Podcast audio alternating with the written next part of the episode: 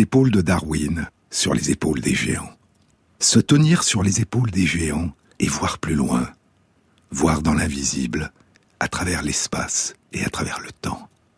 C'est il y a 167 ans, l'année 1852. Un très long article de 100 pages, publié dans les comptes rendus philosophiques de la Royal Society de Londres. L'auteur de l'étude est le physicien et mathématicien britannique George Gabriel Stokes. Il a 33 ans.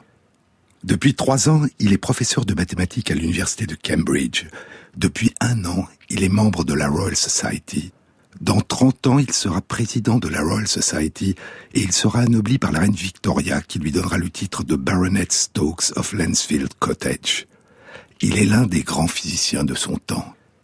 En 1852, il observe une solution de sulfate de quinine à la lumière du soleil.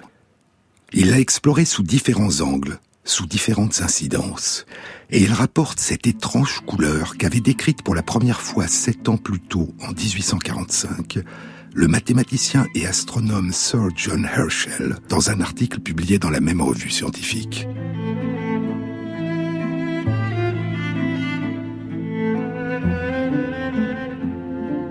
Bien que la solution de sulfate de quinine dans un verre d'eau soit parfaitement transparente et incolore quand on la tient entre l'œil et la lumière ou entre l'œil et un objet blanc, écrivait John Herschel, elle révèle pourtant sous certaines incidences de lumière, une couleur bleue céleste, extrêmement vive et extrêmement belle, qui semble émerger dans les couches que la lumière pénètre en premier quand elle entre dans le liquide. Et il donne à ce phénomène, à cette si belle et vive couleur bleue comme le ciel qu'on voit sous certains angles apparaître à la surface de ce liquide par ailleurs incolore, le nom de dispersion épipolique de la lumière, du grec épipolé surface, une dispersion de la lumière à la surface du liquide. Sept ans plus tard, en 1852, George Stokes donne à cet étrange phénomène de luminosité son nom actuel, la fluorescence. Et il découvre l'un des mécanismes essentiels en cause dans ce phénomène de luminosité, ce qu'il appellera une loi, à laquelle on donnera son nom, la loi de Stokes.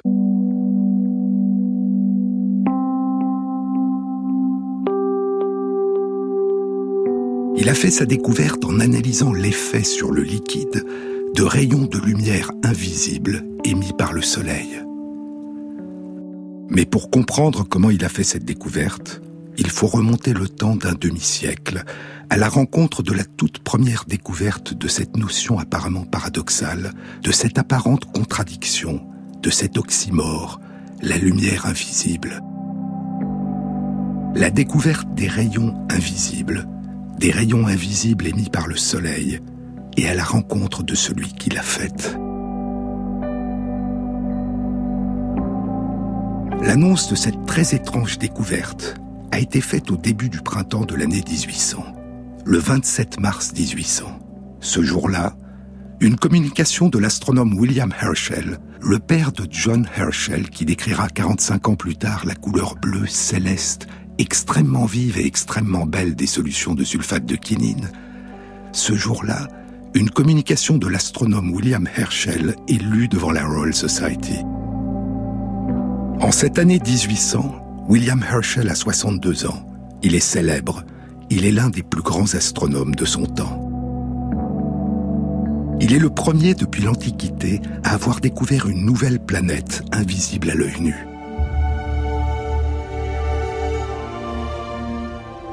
Depuis l'Antiquité, on connaissait cinq planètes, de la plus proche du Soleil à la plus distante, Mercure, Vénus, Mars, Jupiter et Saturne. Et depuis Copernic, Galilée et Kepler, on savait que notre Terre, elle aussi, est une planète, planétesse, en grec une vagabonde, une errante. La sixième planète qui erre dans le ciel, et tourne comme les cinq autres planètes autour du Soleil. C'est en 1781 que William Herschel a découvert la septième planète jusque-là inconnue de notre système solaire. C'est la planète la plus éloignée du Soleil. Elle est deux fois plus éloignée du Soleil que Saturne. Saturne prend un peu plus de 29 ans pour faire un tour complet autour du Soleil. La nouvelle planète prend 84 ans.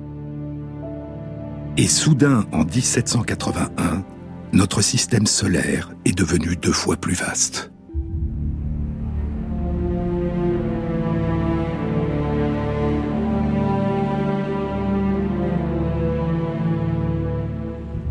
En l'honneur du roi de Grande-Bretagne et d'Irlande, George III, Herschel donnera à la planète qu'il a découverte le nom de Georgium Sidus, l'astre de George, le corps céleste de George.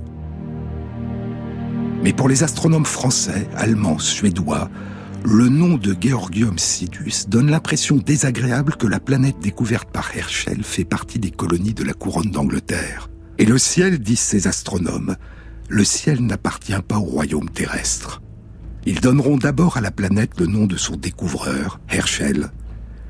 Mais les autres planètes que nous voyons de la Terre, Saturne, Jupiter, Mars, Vénus, Mercure, ont toutes des noms empruntés aux dieux, déesses et titans de la mythologie romaine. Et l'astronome allemand Johann Elert Bode proposera de donner à la planète de Herschel le nom d'Uranus.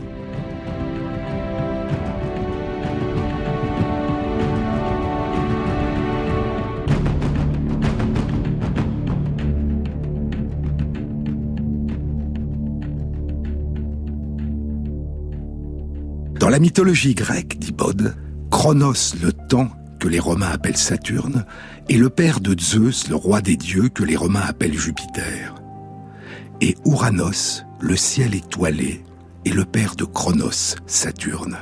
À l'exception de notre terre Gaïa, la mère d'Ouranos, le ciel étoilé, et de tous les titans, la grand-mère des dieux, à l'exception de notre Terre, les six autres planètes du plus loin au plus près du Soleil seront classés par ordre généalogique.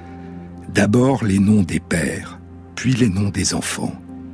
Uranus, puis son fils Saturne, puis son fils Jupiter, puis trois des enfants de Jupiter, Mars, Vénus, et le plus près du Soleil, Mercure.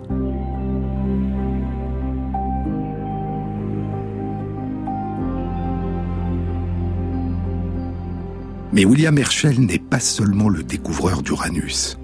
Il est aussi l'un des plus grands cartographes des profondeurs du ciel, le plus grand découvreur de nébuleuses. Les mystérieuses nébuleuses, du latin nebulus, nuage, ces nuages lumineux, lointains, à l'intérieur desquels on ne distingue pas d'étoiles. La nébuleuse d'Orion, la nébuleuse d'Andromède.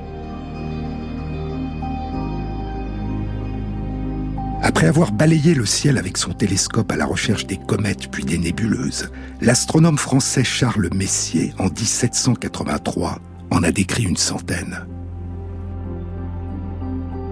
Avec sa petite sœur Caroline, Carolina Lucrezia, de 12 ans plus jeune que lui, qu'il a rejoint en Angleterre alors qu'elle avait 22 ans, avec sa sœur Caroline, qui l'assiste d'abord dans ses observations puis deviendra elle-même plus tard une grande astronome, William Herschel découvrira 2500 nébuleuses.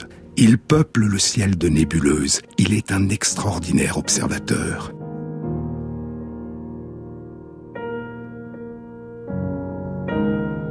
Durant la nuit, avec Caroline, durant toutes les saisons, y compris en hiver quand la neige couvre le sol, chaque fois que les nuages n'obscurcissent pas le ciel, ils sont dehors, dans le jardin de leur maison, de 11 heures du soir à l'aube, en train d'observer la lumière des étoiles qui voyagent vers eux à travers l'immensité du ciel, à travers l'espace et le temps.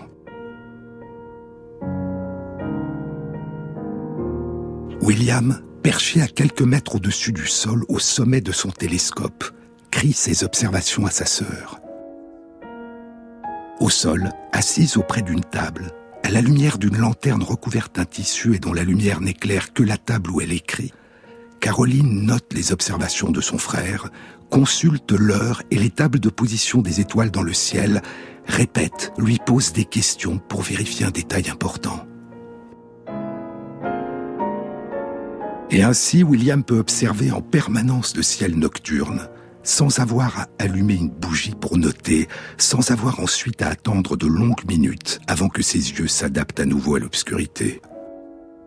Souvent, en hiver, il fait si froid que du givre se forme sur les miroirs du télescope, et que l'encre gèle dans l'encrier de Caroline. Plus tard, sa sœur sera dans une chambre, à l'abri, au chaud, près d'une fenêtre fermée, et une ficelle que tire William lui indique quand il faut ouvrir la fenêtre pour écouter ses observations qu'il lui crie dans la nuit. Puis William lui construira son premier petit télescope et elle deviendra astronome. Si William Herschel peut cartographier le ciel avec autant de précision, c'est parce qu'il a construit des instruments qui captent merveilleusement la lumière. Il est le meilleur constructeur de télescopes de son temps.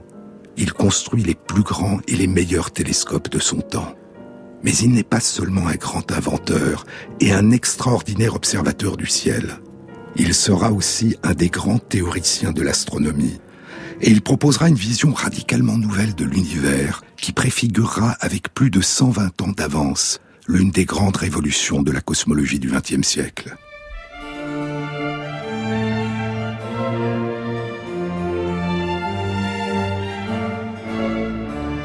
William Herschel est l'un des plus grands astronomes de son temps, mais il est un astronome amateur, un astronome autodidacte. Avant, jusqu'à l'âge de 35 ans, il s'est consacré à la musique. Il est musicien professionnel. Friedrich Wilhelm Herschel est né à Hanovre, en Allemagne. Un de ses plus anciens souvenirs, dira-t-il, est d'avoir appris à jouer enfant d'un petit violon que son père lui avait fabriqué. Il apprend à jouer du violon, du hautbois, de la harpe. À 14 ans, il devient comme son père oboïste dans l'orchestre du régiment militaire de Hanovre. Puis, durant la guerre de Sept Ans, quand Hanovre est allié à l'Angleterre et vaincu et occupé par l'armée française, il émigre en Angleterre. Il a 19 ans et il gagne sa vie en jouant de la musique à travers l'Angleterre. Il conservera toute sa vie un accent allemand. Dans la ville d'eau à la mode de Bath, il devient organiste de l'église et dirige des orchestres. Il est connu, il enseigne la musique, il composera une vingtaine de symphonies, une dizaine de concertos, des sonates. La nuit, il lit des romans, des livres de mathématiques, des livres de composition musicale, et puis un jour, il commence à se passionner pour l'astronomie. Il lit le livre d'un autre autodidacte, James Ferguson, un fermier écossais qui est devenu un astronome célèbre, inventeur d'instruments d'astronomie, un livre qui connaît un grand succès, intitulé L'astronomie expliquée selon les principes d'Isaac Newton, est rendu facile pour ceux qui n'ont pas étudié les mathématiques. Puis il se plonge dans d'autres livres d'astronomie. Il continue à enseigner la musique, à diriger des concerts. Plus tard, devenu astronome, il dira qu'il lit le ciel comme une partition de musique. Voir dans la nuit, observer le ciel, c'est un art, comme jouer de la musique. Et comme pour jouer d'un instrument, dit-il, il faut apprendre, il faut apprendre à voir. Enseigner à une personne à bien voir, dira Herschel, c'est presque la même chose que si on me demandait de lui apprendre à jouer à l'orgue une des fugues de Handel.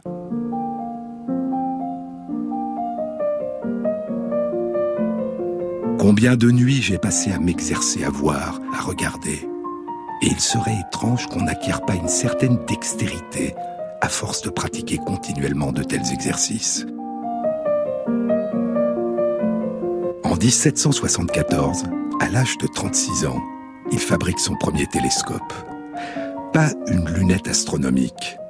Dans une lunette astronomique, une lentille placée à l'extrémité supérieure du tube, fait converger sur le fond du tube en les déviant les rayons de lumière qui parviennent du ciel.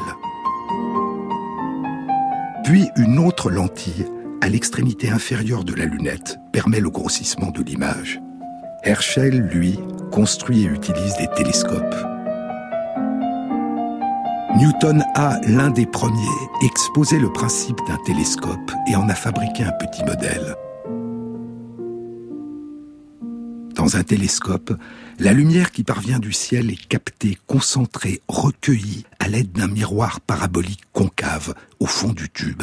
Et le miroir renvoie la lumière sans distorsion vers un autre petit miroir placé à 45 degrés à l'extrémité supérieure du tube du télescope qui renvoie la lumière sur le côté.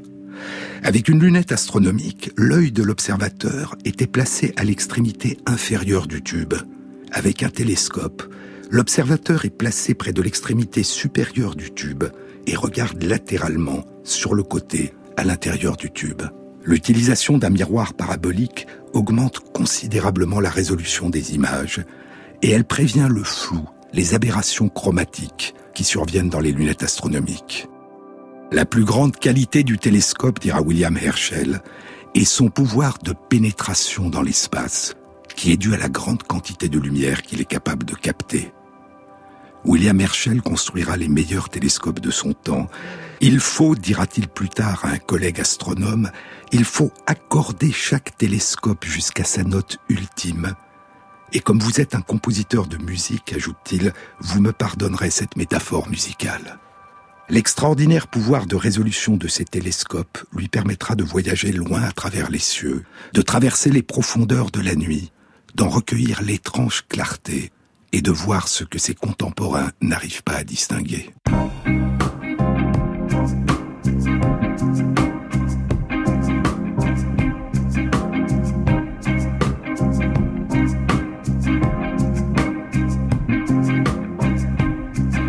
Tes yeux me font la vie des rêves cotonneux au salut de la nuit, l'enfer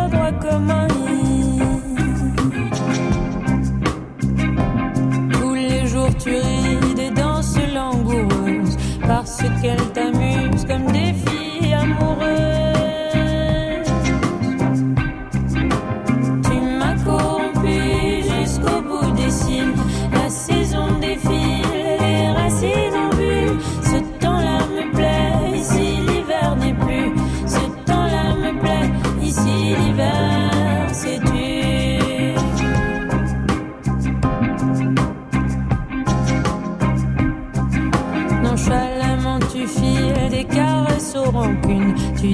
mots fragiles, un peu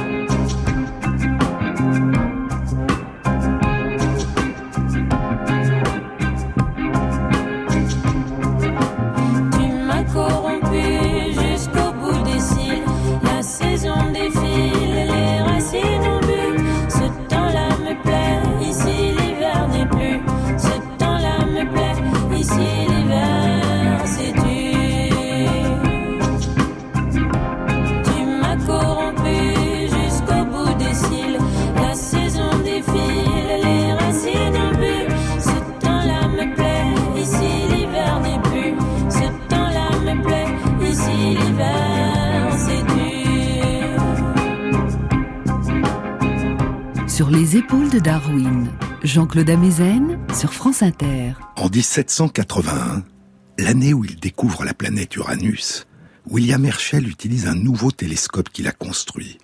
Il a plus de 2 mètres de long et un miroir parabolique de 15 cm de diamètre. Il est en train de construire un télescope de 3 mètres de long avec un miroir parabolique de 30 cm de diamètre. Puis ce sera un télescope de 6 mètres de long. Plus tard encore, il construira un télescope géant pour l'époque, un télescope de 12 mètres de long, avec un miroir de plus d'un mètre de diamètre.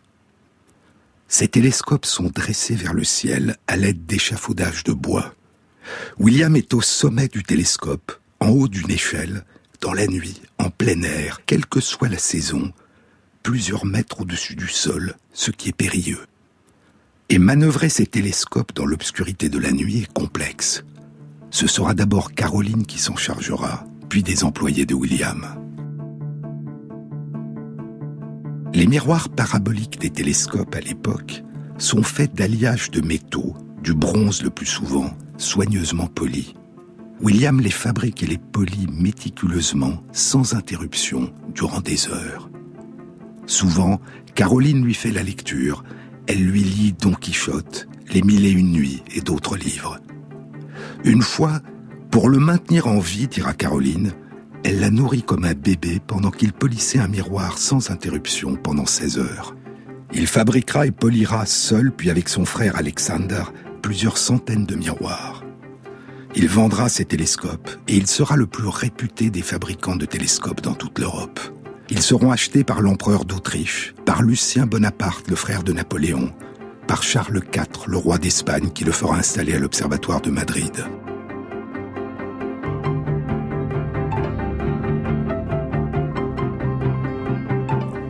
Mais je vous disais que Herschel n'est pas seulement un grand fabricant de télescopes et un extraordinaire observateur, un extraordinaire cartographe du ciel. Il est aussi un théoricien qui proposera une vision du cosmos radicalement différente de celle des astronomes de son temps, une vision qui préfigurera en partie les représentations que nous nous faisons aujourd'hui de l'univers. Il y a chez lui un lien chronologique et un lien de cause à effet entre ces trois dons, ces trois activités. C'est la haute résolution de ces télescopes qui lui a permis de voir les planètes, les étoiles et la faible lumière émise par les nébuleuses et de décrire ce que personne avant lui n'avait vu. Et ce sont ces observations qui l'ont amené à imaginer, à penser et à formuler ce que personne avant lui n'avait formulé. En 1784 et en 1785, alors qu'il a identifié 900 nébuleuses jusque-là inconnues, il publie dans les comptes rendus de la Société royale de Londres deux articles intitulés Investigations of the Construction of the Heavens, exploration de la construction des cieux, puis plus simplement de la construction des cieux. Il indique que le nombre d'étoiles dans la Voie lactée est énorme. Il décrit notre Voie lactée comme une strate d'étoiles et lui donne sa forme actuelle, un disque à l'intérieur duquel est situé notre système solaire et notre planète. Mais ce qui le fascine, c'est le mystère des nébuleuses. Qu'est-ce qu'une nébuleuse? Quelle est l'origine et la nature de cette lumière laiteuse qui brille faiblement dans la nuit?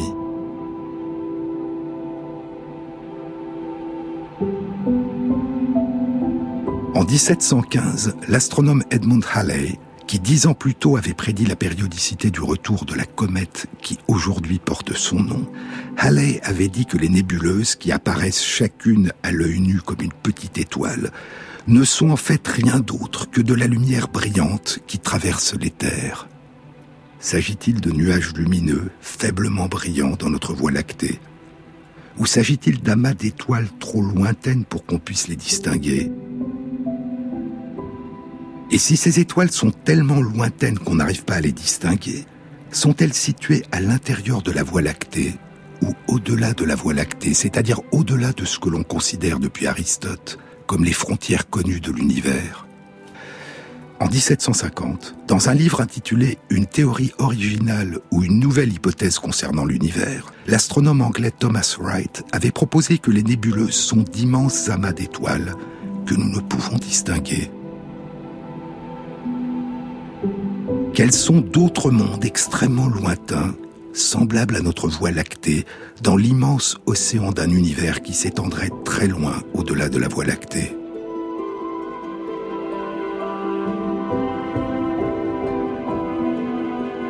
Et cinq ans plus tard, en 1755, dans un livre intitulé Une histoire naturelle et une théorie des cieux, le philosophe allemand Immanuel Kant avait repris cette idée et proposer que les nébuleuses sont ce qu'il appelle des univers-îles, ce que nous appelons aujourd'hui des galaxies. Notre galaxie ne serait que l'une de ces innombrables îles dans l'immense océan d'un univers qui s'étendrait très loin au-delà de la Voie lactée.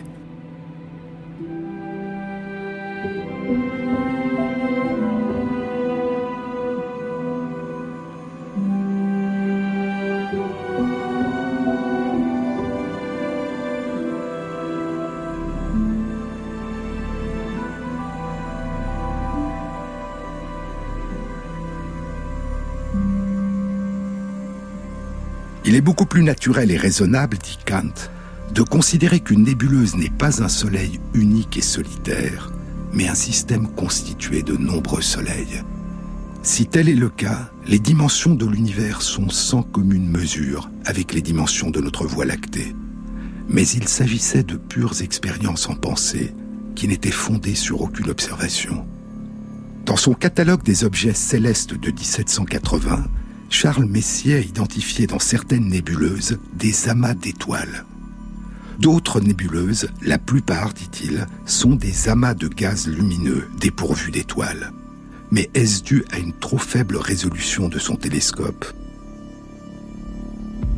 Grâce à la puissance de ses télescopes, Herschel découvre que certaines des nébuleuses que Messier a décrites comme des amas de gaz sont en fait composées d'amas d'étoiles. Mais il confirme qu'il y a deux types de nébuleuses, celles, dit-il, qui sont faites d'un nuage laiteux, comme ce merveilleux et inexplicable phénomène de la nébuleuse d'Orion, alors que d'autres nébuleuses brillent d'une lumière plus faible et tachetée, marbrée, ce qui indique qu'avec une résolution suffisante, on doit pouvoir y distinguer des étoiles. Puis Herschel découvre que la nébuleuse Oméga est composée à la fois d'un nuage laiteux et d'un amas d'étoiles. Et il en déduit, à tort, que toutes les nébuleuses, que leur aspect soit laiteux ou tacheté, qu'on y distingue ou pas des étoiles au télescope, sont composées d'amas d'étoiles. Et quand il ne parvient pas à distinguer des étoiles dans une nébuleuse, cela signifie, dit-il, qu'elle est à une énorme distance en dehors de notre Voie lactée, dans une autre Voie lactée, dans une autre galaxie. Et pour cette raison, il pensera que la nébuleuse d'Orion, dans laquelle il ne distingue pas d'étoiles, est une lointaine galaxie beaucoup plus éloignée de la Voie lactée que la nébuleuse d'Andromède, dans laquelle il distingue des amas d'étoiles. Il se trompe. Nous savons aujourd'hui que la nébuleuse d'Orion est située à l'intérieur de la Voie lactée, à 1300 années-lumière de la Terre, alors que ce qu'on appelait alors la nébuleuse d'Andromède est située à une distance 2000 fois plus grande de nous. C'est la galaxie d'Andromède, une autre galaxie la plus proche de notre Voie lactée, située à 2 millions et demi d'années-lumière de la Terre. L'univers est immense, dit Herschel, et s'étend loin au-delà de notre Voie lactée. Mais là n'est pas l'important. Ce qui est révolutionnaire dans son article de 1785 sur la construction des cieux, c'est qu'à l'idée d'un univers mécanique, statique, un univers d'horloger, une idée qui prédomine depuis Newton, il substitue l'idée d'un univers en train de se construire, d'un univers qui ne cesse de se modifier, de se déconstruire et de se reconstruire. Et c'est, de façon apparemment paradoxale, à partir de l'interprétation de ces observations à l'aide de la loi universelle de la gravitation de Newton qu'il composera une vision de l'univers radicalement différente de celle de Newton.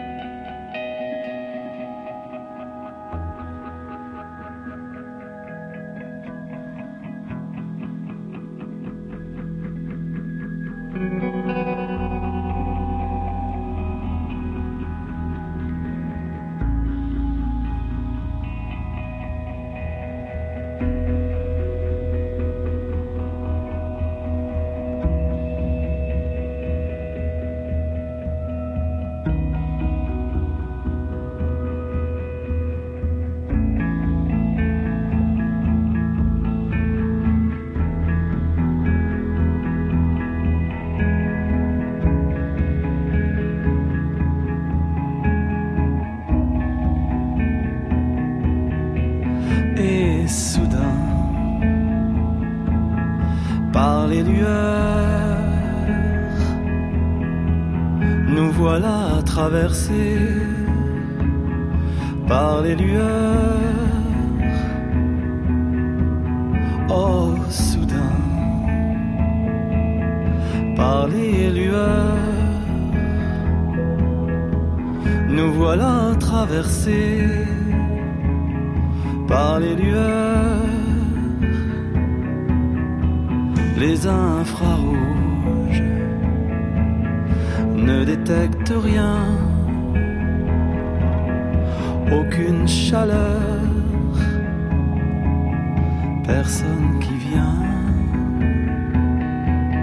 sur le chemin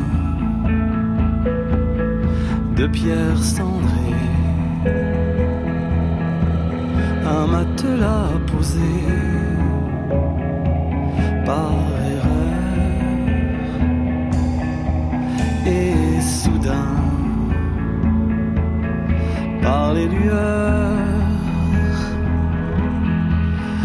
voilà traversé par les lueurs, ma planche, mon âme, l'heure qui s'est déposée est-elle de palme? Provient-elle d'iris saturés Rien, je sais rien. Les photons m'ignorent. Ceux qui les ont croisés en parlent encore.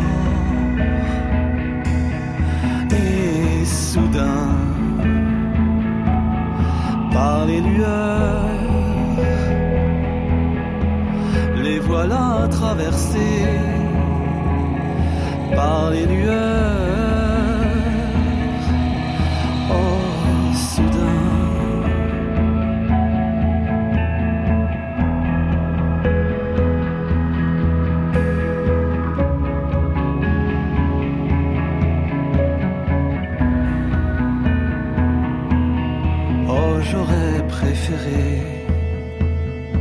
Rien savoir de bon cœur, rester dans la cour envasée, mort de peur qu'on vienne m'éclairer, j'ôte la suie vers quel péril, mon visage pâle se dirige-t-il, la rétine bloquée sur le marbre sur les tuiles détachées des arbres. Et soudain, par les lueurs, me voilà traversé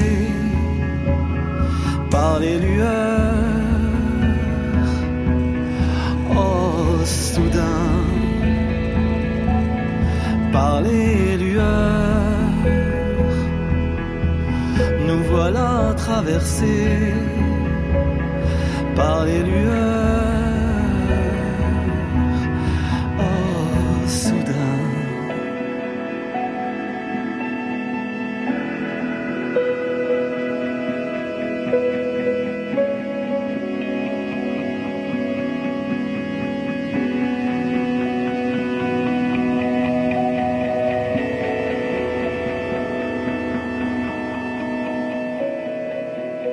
Sur les épaules de Darwin, Jean-Claude Amezen, sur France Inter. Toutes les nébuleuses, dit William Herschel, sont des amas d'étoiles. Et autour, il y a d'immenses étendues d'espace dépourvues d'étoiles. Et il a observé que certaines des nébuleuses sont constituées d'amas d'étoiles éloignées les unes des autres, alors que d'autres nébuleuses, au contraire, sont composées d'étoiles très proches les unes des autres. La seule explication possible à ces différences, dit-il, est que la force de gravitation universelle est à l'œuvre. Les étoiles s'attirent, formant des nébuleuses, et à l'intérieur des nébuleuses, elles forment des amas de plus en plus compacts. Ce que l'on voit dans le ciel, ce sont les métamorphoses que causent les effets conjugués de la force universelle de gravitation et du passage du temps. Newton avait dit que, en raison des modalités de sa création divine, l'espace infini des cieux doit faire naître un équilibre qui empêchera les plus grandes composantes de l'ensemble de l'univers de se rapprocher les unes des autres. Mais Herschel pense que cet équilibre, cette symétrie, ne peuvent pas être parfaits. Il y a eu inévitablement, pense-t-il, de petites asymétries, de petits déséquilibres entre les masses, de petites irrégularités dans leur répartition. Et avec le temps, des étoiles se sont de plus en plus rapprochées, créant dans l'univers des alternances d'amas d'étoiles, de super amas d'étoiles des galaxies et d'immenses espaces vides d'étoiles. De minimes asymétries, inévitables au début, une forme de contingence.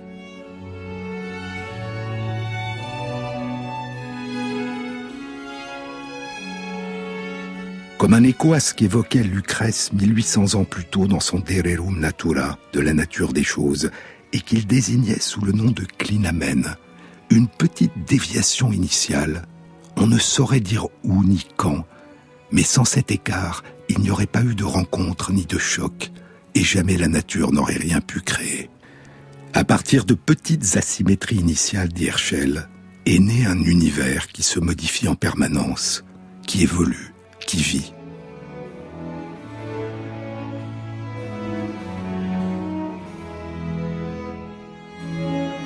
Nous pouvons juger de l'âge relatif et de la maturité d'un système stellaire, dit Herschel, par la disposition de ses composantes.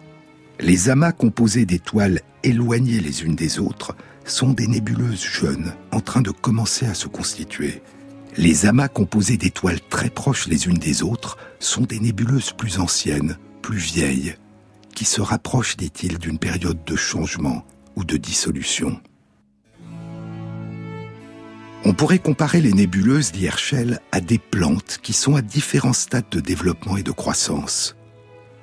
Et pour poursuivre cette comparaison, dit-il, on pourrait voir les cieux comme un jardin luxuriant qui contient la plus grande diversité de productions composées de différentes plates-bandes fleuries, dans lesquelles nous pouvons observer la germination, la floraison, la feuillaison, la fécondité, le flétrissement et la dégradation des plantes.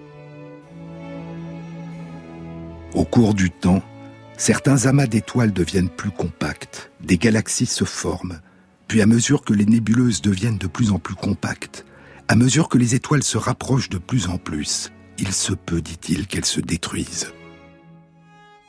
Et que les nébuleuses, voire les galaxies à leur tour, se fragmentent ou s'effondrent.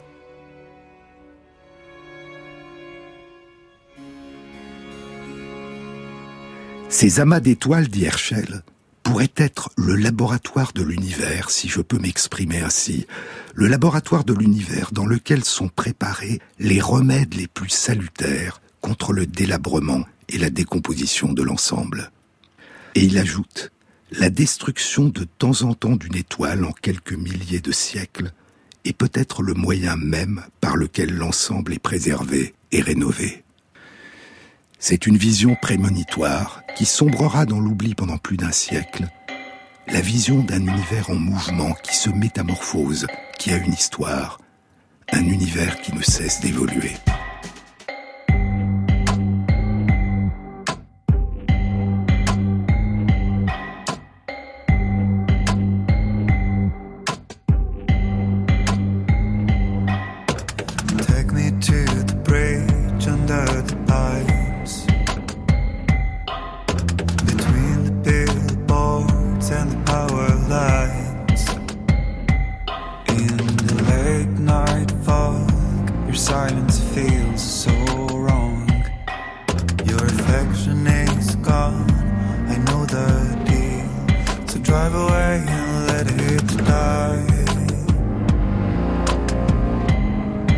drive away and let it die.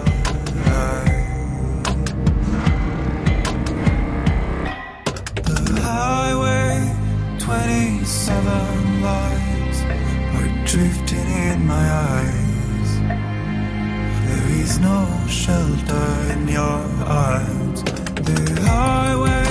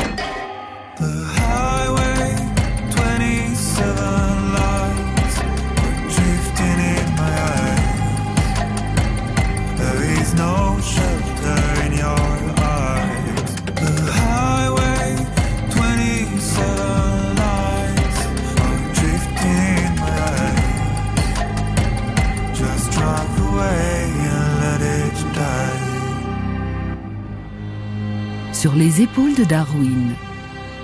Jean-Claude Amezen. En l'an 1800, 15 ans après la publication de ces deux articles révolutionnaires sur la construction des cieux, William Herschel publie une autre grande découverte d'une toute autre nature. Il a exploré les profondeurs de la nuit en recueillant minutieusement la pâle lumière des étoiles après le long voyage de la lumière à travers le ciel, à travers l'espace et le temps. Il a tenté de mesurer l'étendue de l'univers, de cartographier l'univers, d'en découvrir la structure et d'en entrevoir les métamorphoses, d'imaginer son évolution, son devenir, la mort et la naissance des étoiles, des nébuleuses, des galaxies. Mais depuis les années 1790, il a aussi commencé à explorer le Soleil en plein jour avec ses télescopes.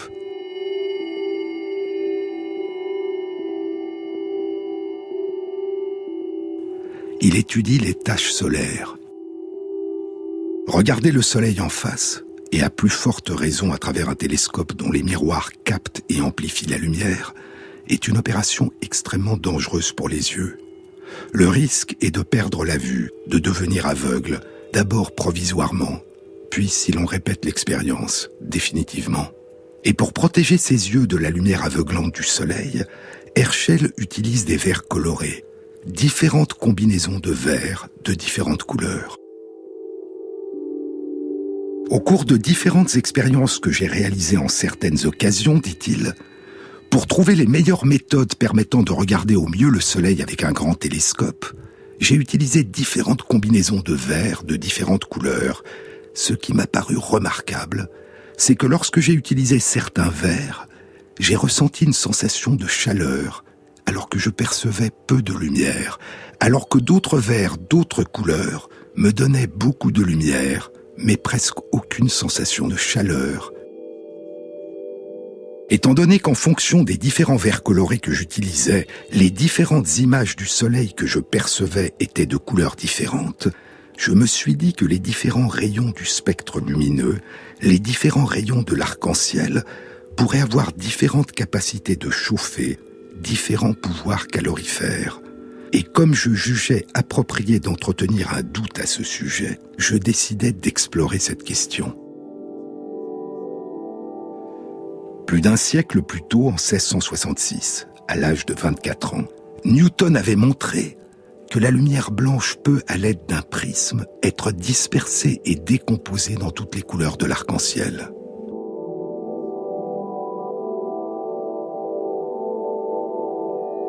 Ces rayons de lumière sont déviés, réfractés par le prisme selon des angles différents. Les rayons les moins déviés sont les rayons de couleur rouge, les plus déviés sont les rayons de couleur violette. Lorsqu'il fait repasser un rayon de lumière rouge à travers un autre prisme, la couleur de la lumière demeure rouge. Le prisme ne crée donc pas les couleurs, il sépare les différentes couleurs qui sont déjà toutes présentes dans la lumière blanche.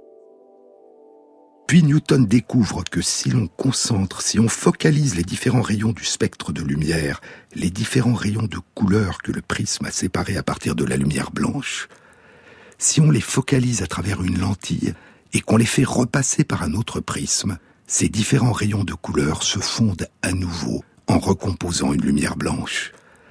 Newton avait choisi de façon arbitraire de définir les couleurs de l'arc-en-ciel, le spectre des couleurs que dispersait un prisme, en sept couleurs bien distinctes, le rouge, l'orange, le jaune, le vert, le bleu, l'indigo et le violet. En réalité, ces couleurs se fondent imperceptiblement les unes dans les autres, leurs frontières sont floues, et on peut définir d'autres couleurs plus subtiles. Mais de façon schématique, la classification de Newton est robuste et décrit bien le spectre lumineux, la succession des couleurs que disperse un prisme à partir de la lumière blanche. Mais revenons à Herschel. Pour explorer plus avant l'hypothèse que des rayons de lumière de couleurs différentes auraient un pouvoir chauffant différent, il décide de réaliser l'expérience suivante il pratique une fente étroite dans une tenture pour laisser passer la lumière blanche du soleil. De l'autre côté, il place un prisme pour séparer et faire diverger en éventail la lumière blanche dans les différents rayons de couleur de l'arc-en-ciel, du rouge à une extrémité, au violet à l'autre extrémité. et il place deux thermomètres à une extrémité du spectre lumineux, en commençant par le rouge. L'un des thermomètres est placé de telle sorte qu'il soit frappé par le rayon de lumière rouge, l'autre thermomètre est placé tout à côté mais à l'ombre pour mesurer la température de la pièce. Le pouvoir chauffant des rayons de lumière rouge est donc égal à la différence entre les températures indiquées par ces deux thermomètres.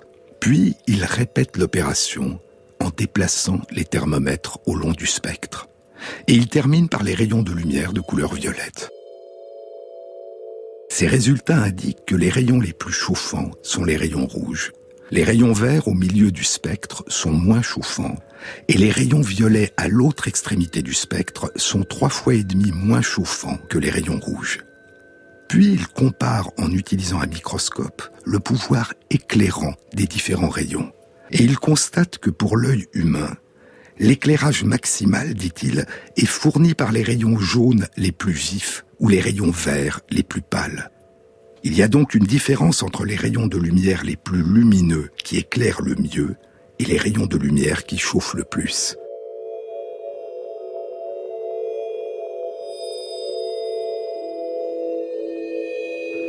En suivant le spectre lumineux du violet vers le rouge, on arrive d'abord aux rayons les plus lumineux entre le jaune et le vert, dit Herschel, bien avant de parvenir au rayon rouge qui donne la sensation de chaleur.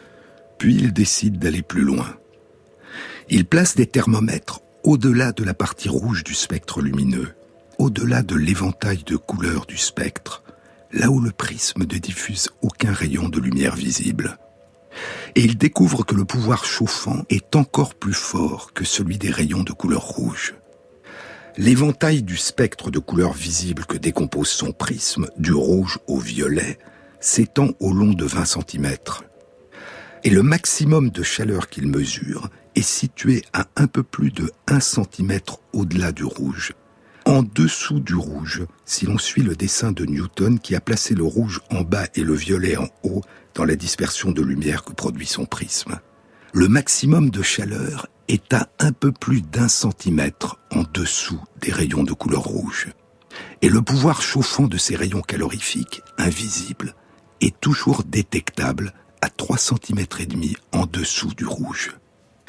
Les rayons de chaleur, les rayons calorifiques, dit Herschel, consistent au moins en partie, si ce n'est principalement, si l'on me permet l'expression, de lumière invisible, c'est-à-dire de rayons provenant du Soleil, qui ont des caractéristiques qui les rend impropres à la vision, qui sont telles qu'on ne peut les voir.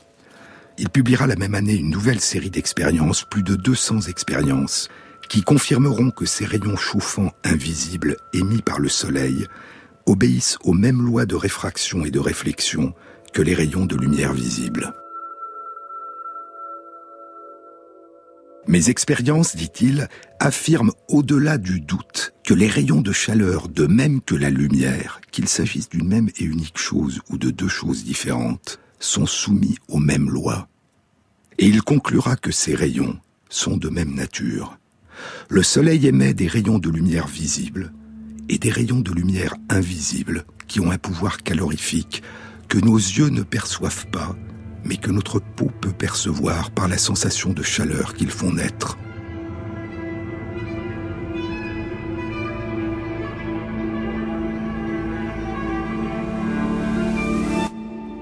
Pour la première fois depuis Newton, la composition de la lumière semblait dépasser le spectre des couleurs visibles de l'arc-en-ciel. Herschel avait découvert ce qu'on appellera plus tard le rayonnement infrarouge. Il avait, comme pour ce qui concerne l'évolution de l'univers, franchi les frontières de l'inconnu. Il avait franchi les frontières de la lumière visible. Et le président de la Royal Society, Joseph Banks, dira qu'il s'agit là de la plus importante des grandes contributions scientifiques de William Herschel. 150 ans plus tard, on découvrira que les crotales ont des fossettes sensorielles ou thermosensibles, des organes dont la membrane est sensible au rayonnement infrarouge émis par des animaux à sang chaud, et que ces récepteurs leur permettent de détecter leur proie à un mètre de distance, y compris dans l'obscurité complète. Aujourd'hui, on connaît quatre familles d'animaux vertébrés qui possèdent des fossettes thermosensibles, des récepteurs aux infrarouges, trois familles de serpents, les crotalinés dont les crotales, les pitons et les boas, et les chauves-souris desmodontinées, qu'on appelle des vampires. D'une certaine façon, mais pas par l'intermédiaire de leurs yeux, ces animaux voient les rayonnements de lumière qui nous sont invisibles, ces rayonnements calorifiques qu'avait découvert William Herschel. Il y a tant d'êtres vivants dans le monde qui sont capables de percevoir des dimensions de la réalité qui nous sont inconnues. Et ainsi se révélait une fois encore la richesse, la diversité et l'apparente étrangeté des modalités de perception qui ont émergé chez différents êtres vivants et qui leur permettent de faire apparaître différentes dimensions du monde qui les entoure et d'inventer différentes portions de ce que nous appelons la réalité, leur réalité, souvent si différente de ce que nos sens nous permettent de percevoir. Mais les avancées des sciences et des techniques nous permettent de plus en plus de tenter, pour partie au moins, de partager ces pans cachés de leur réalité. Aujourd'hui, lorsque nous nous équipons de jumelles de vision nocturne à infrarouge, nous pouvons voir par l'intermédiaire de nos yeux, dans la nuit, les rayonnements de chaleur. Il y a une autre dimension dans cette découverte de Herschel que ni lui ni aucun de ses contemporains ne pouvaient anticiper.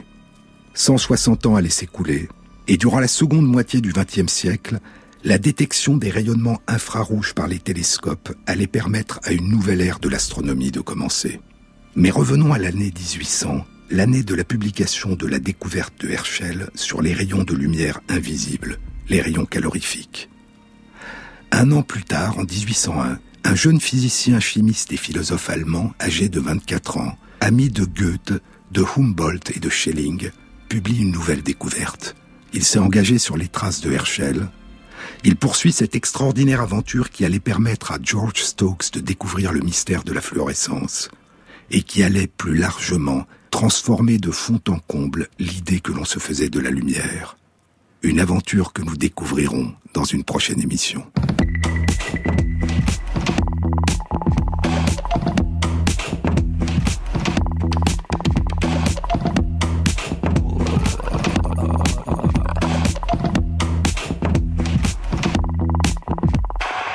Cette émission a été réalisée par Stéphane Combe, avec à la prise de son Pierre-Yves de Rollin, au mixage Julien Dumont et Thierry Dupin pour la programmation des chansons. Et merci à Christophe Magère qui intègre sur la page de l'émission sur le site franceinter.fr les références aux articles scientifiques et aux livres dont je vous ai parlé. Bon week-end à tous, à samedi prochain.